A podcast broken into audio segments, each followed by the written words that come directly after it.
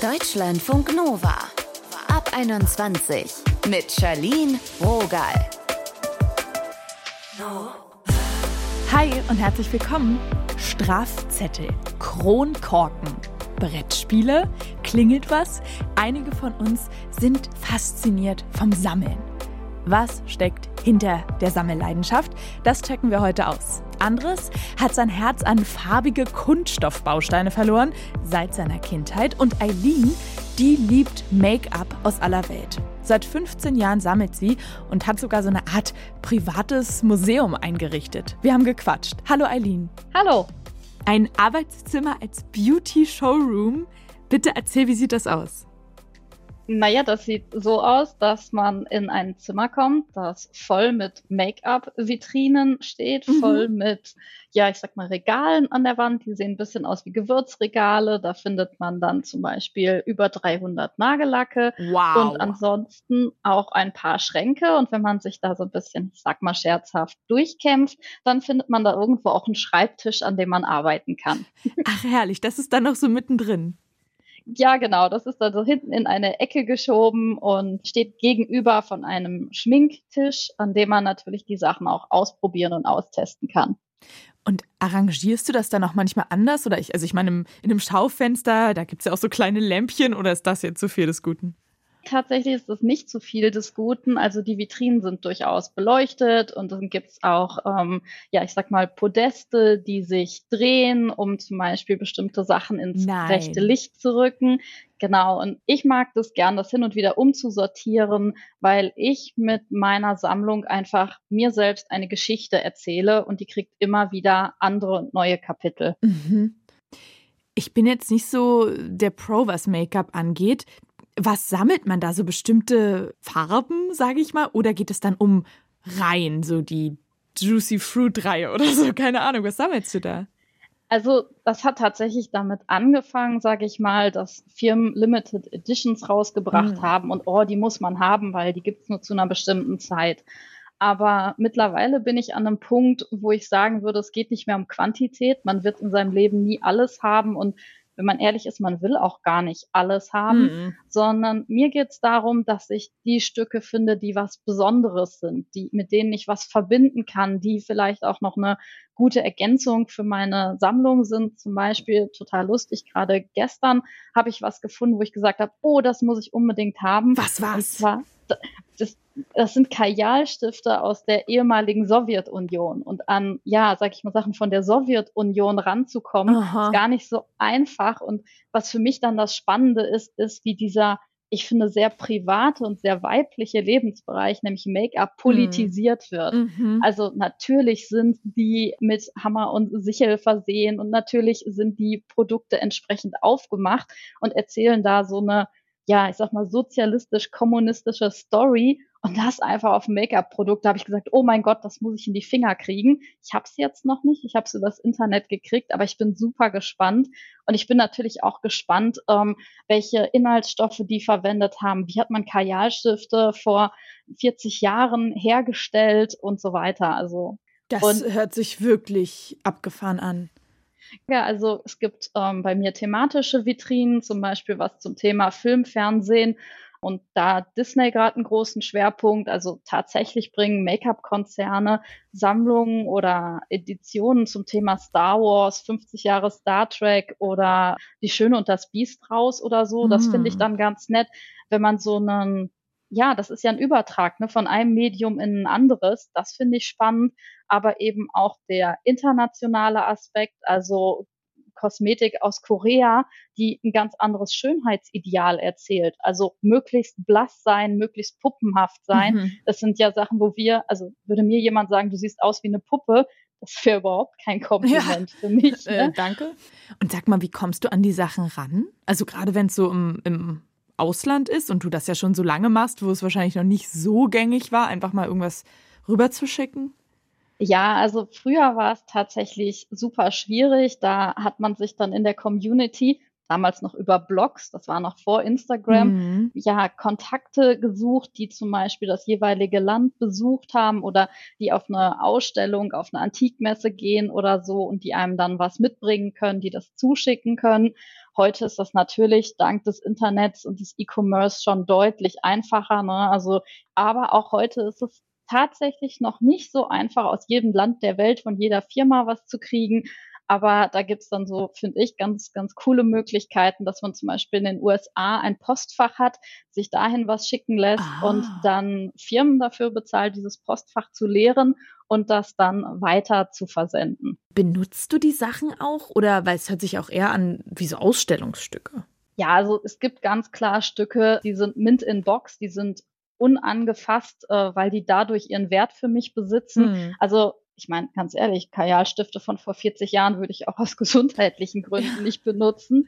Aber durchaus gibt es auch Sachen, die ich zum Beispiel gekauft habe, weil sie einen neuen technologischen Sprung darstellen oder eine bestimmte Textur haben oder etwas, was wir vor 15 Jahren im Make-up-Bereich für schwierig gehalten haben, heute dann durchaus möglich ist. Das benutze ich dann auch, weil da liegt die Freude dann daran, dass dieses Produkt ja mir etwas ermöglicht. Und diese Kajalstifte, was musst du dafür blechen? Ja, also das ist ziemlich unterschiedlich. Diese hier, die habe ich jetzt bekommen über ein Forum mhm. und da mhm. habe ich einen Tipp bekommen, dass jemand das äh, sozusagen gefunden hat. Die sind jetzt auch nicht so wahnsinnig gut erhalten, also die sind benutzt. Auch die Schachtel drumherum ist ein bisschen zerfleddert. Mhm.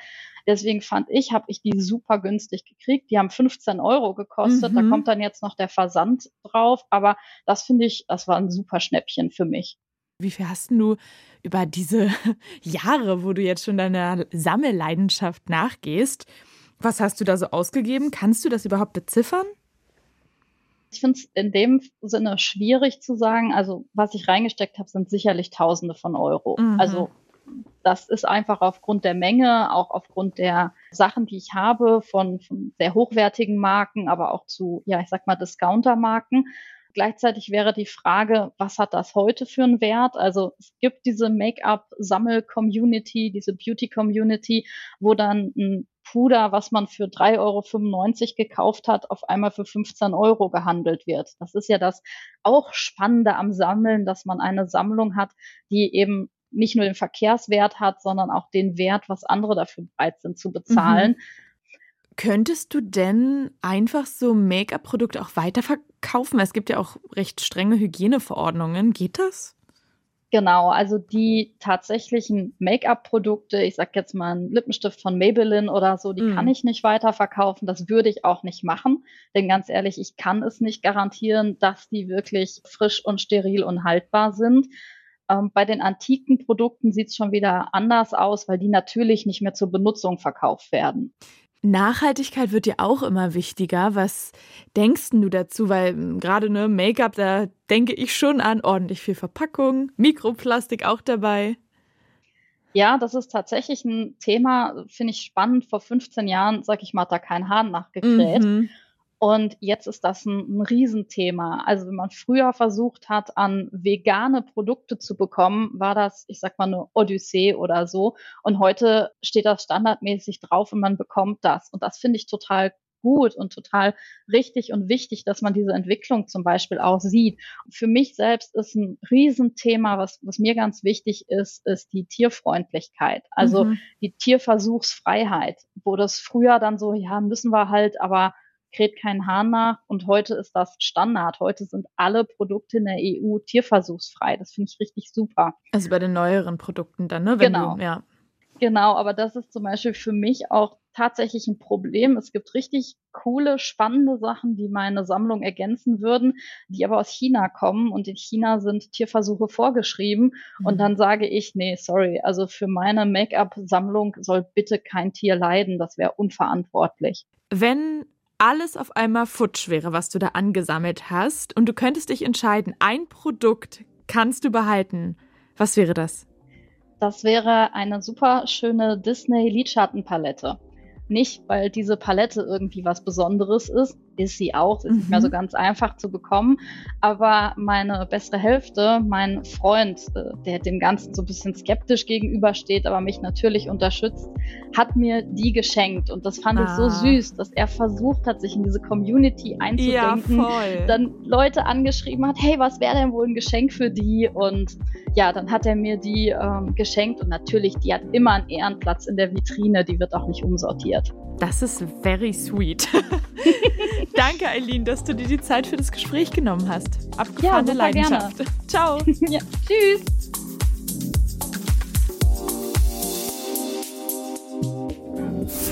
Deutschlandfunk Nova. Sammeln, das geht ja eigentlich schon so durch alle Altersschichten. Aber was ist, wenn ich was als Kind leidenschaftlich gern gesammelt habe und vielleicht auch damit gespielt habe und als Erwachsener ist das dann so ein bisschen nerdy eine No-Go? Anderes ist stolzer Afol, ein Adult Fan of Lego. Andres Lehmann war, ist und bleibt wahrscheinlich Lego-Fan und Sammler sein Leben lang. Wir haben darüber gesprochen. Hi Andres. Hallo, Gruß aus Hamburg. Ich frage mal ganz direkt, warum Lego? Also es hat mich an sich immer begeistert, dass ich etwas selbst erschaffen kann. Mhm. Schon als kleines Kind hatte ich meine eigene Lego-Stadt im Kinderzimmer, habe dann immer weiter gebaut, damals dann die Eisenbahn kreisen lassen und man kann einfach wunderbar so seine eigene Welt erschaffen. Damals gab es noch viel Licht bei Lego. Das gibt es ja dann nicht mehr heutzutage. Mhm. Das heißt, ich habe dann irgendwann das Licht ausgemacht und habe dann das Zimmerlicht und habe dann meine Stadt bestaunt, wie der Zug kreiste, alles beleuchtet war. Also Lego hat mich von Anbeginn wirklich begeistert. Und nur einige Jahre habe ich dann quasi Lego links liegen lassen. Das sind die sogenannten Dark Ages, die dunklen Jahre, ja. als das Studium losging. Und irgendwann habe ich dann aus dem Elternhaus die Kisten mir mitgebracht und dann ging es mit Mitte 20 wieder los. Wie viel Lego besitzt du denn? Kann man das überhaupt irgendwie festlegen? Also ich habe zwei Kisten und ich stelle mir vor, bei dir ist es vielleicht auch mal kommen Sachen, mal gehen Sachen, oder? Ich weiß es nicht, ob meine Familie zuhört, darum will ich jetzt nicht zu sehr ins Detail gehen, aber man kauft immer weiter. Das ist wie so eine Sammlung an, an, an Geschirr bei der Oma. Mhm. Ähm, man fängt halt an und man geht in Lego Store, ach Mensch, das neue Element ist da. Man hat ja so eine große Steinewand, wo man dann auch Steine in Bechern kaufen kann zum Beispiel. Aha. Oder eben der Klassiker, was viele Lego-Fans machen und ich halt auch, wenn natürlich die großen Marktgiganten mal wieder ein Lego-Set irgendwie dann rausschmeißen nach zwei Jahren und man hat dann 40% Rabatt da kauft man die Box dreimal und krallt sich halt die Steine. So, und dann daraus erwächst halt dann die Sammlung und ja, die ist schon richtig groß bei mir mittlerweile nach jetzt, sagen wir so, zehn sehr intensiven Jahren Lego. Und das erfüllt mich auch. Und dann ist wirklich so der Abend für mich perfekt, wenn ich einfach da sitze und munter drauf losbaue. Und da braucht man auch echt viel Platz, oder? Ja, also Platz ist natürlich ein Thema. Ich habe das Privileg und das Glück, dass ich das Ganze mittlerweile beruflich machen mhm. kann. Also ich habe mit zusammengebaut.com einen eigenen Lego-Blog und irgendwann ja tatsächlich mir ein Büro angemietet, wo auch mittlerweile mein meistes Lego dann aufgebaut ist. Weil klar, es erscheinen immer größere Lego-Bausätze und wenn man auch selbst gerne zu den Steinen greift, man braucht Fläche und Platz. Ich sage mal so den klassischen Hobbykeller. Mhm. Ohne den geht es bei vielen nicht mehr. Du hast es gerade schon gesagt, ich habe deine ich sag mal, deine Fanseite äh, mir gerade schon angeguckt. Du betreust sie, du schreibst Artikel. Warum ist dir das so wichtig, das parallel zu haben? Lustigerweise ist das Ganze wirklich als ganz simples, schönes Hobby gestartet. Mhm. Ich habe damals schon viel geschrieben. Ich bin an sich Stadtplaner und habe dann gedacht, Mensch, über Lego könnte ich ein paar Artikel veröffentlichen. Über das, was ich baue. Und dann habe ich angefangen, einige Lego-Events zu besuchen. Das hat sich halt immer weiter, sagen wir so, ausgeweitet. Und dann irgendwann war wirklich der Punkt erreicht, an dem ich dachte, okay, also das ist jetzt so viel Zeitaufwand.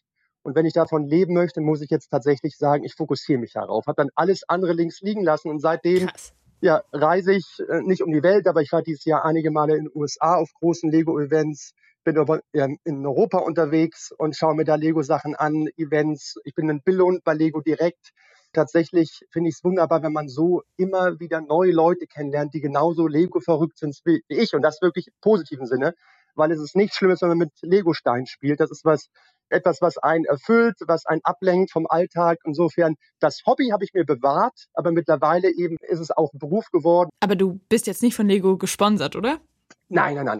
Ich bin völlig unabhängig. Das ist mittlerweile ein Team von 15 Leuten. Wir sind alle Lego verrückt. Wir alle spielen gerne mit Lego und wir alle beschäftigen uns gerne damit. Insofern ist das so erwachsen aus einem wirklich Hobby und auch die Website war zunächst einfach nur ein kleines Nebenprojekt. Insofern, ja, es ist mein Job, aber ich bin von Lego ähm, völlig unabhängig. Wir schreiben über Lego.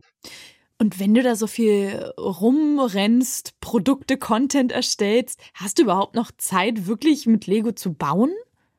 Tatsächlich bin ich aktuell äh, ganz wüst am Bauen, äh, weil ich eine Stadt der Zukunft konzipiere. Das passt das natürlich als Stadtplaner, da ja, hast du ja genau, das darum, perfektes Match.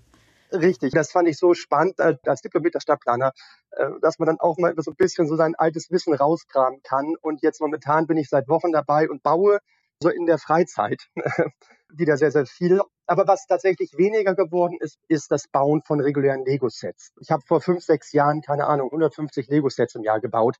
Das ist schon Boah. weniger geworden. Ja, das war schon äh, teilweise sehr, sehr antizipiert. Aber prinzipiell ist es so, dass ich da immer noch eine große Freude dran habe. Es macht mir aber, wenn ich ganz ehrlich bin mittlerweile, und das war an sich schon immer so, am meisten Spaß, zu den Steinen zu greifen und selbst was zu erschaffen. Was ich besonders schön finde, und das zeigt halt, dass ich beim richtigen Hobby gelandet bin, ich habe die Freude an Lego nicht verloren. Blick in die Zukunft. Was willst du denn bauen noch oder besitzen? Was ist da auf deiner Liste? Also, ich bin tatsächlich ganz gut davor, was so die Sets angeht, die ich immer haben wollte. Denn da habe ich dann wirklich nach und nach nochmal links und rechts bei eBay und so geschaut und dann investiert. Wenn man mhm. sein Geld verdient, kann man ja auch durchaus mal einen Euro ausgeben. Aber tatsächlich ist es so, dass ich großer Fan bin nach wie vor. Alles, was mit der Lego-Stadt zu tun hat. Und da gibt es die modularen Gebäude jedes Jahr. Und da würde ich mich einfach sehr darüber freuen, wenn wirklich Lego das fortsetzt, weil das für mich immer der größte Spaß ist. Anfang Januar erscheint ein neues Haus und die reihen sich alle aneinander so wunderbar. Also das ist so mein, mein Start ins Jahr. Insofern würde ich mich sehr freuen, wenn Lego da weitermacht. Äh, hoffentlich erscheinen weitere tolle Elemente. Kann und meine Stadt, die übrigens New Kunio City heißt, kann dann immer weiter stetig wachsen. Andres, vielen Dank für deine Zeit hier. Sehr, sehr gerne. Feuer und Flamme, wenn uns Sammeln begeistert. Und heute gibt es hier am Ende dieser Podcast-Folge mal wieder einen Quiz. Wir beamen uns nach Great Britain und ich will von euch wissen, hallo, jetzt nicht googeln, okay, was wird in Großbritannien am 14. September offiziell gesammelt? A. Lächeln, B. Nüsse oder C. Rabattierte Produkte der Royal Family. Die Zeit ist rum, ihr müsst euch entschieden haben. Korrekt ist B. Der September gilt in England als traditionelle Zeit der Haselnussernte. Am Nutting Day geht es also ums Haselnüsse sammeln. Gali Grü, mein Name ist Charlene Rogal, ich bin raus.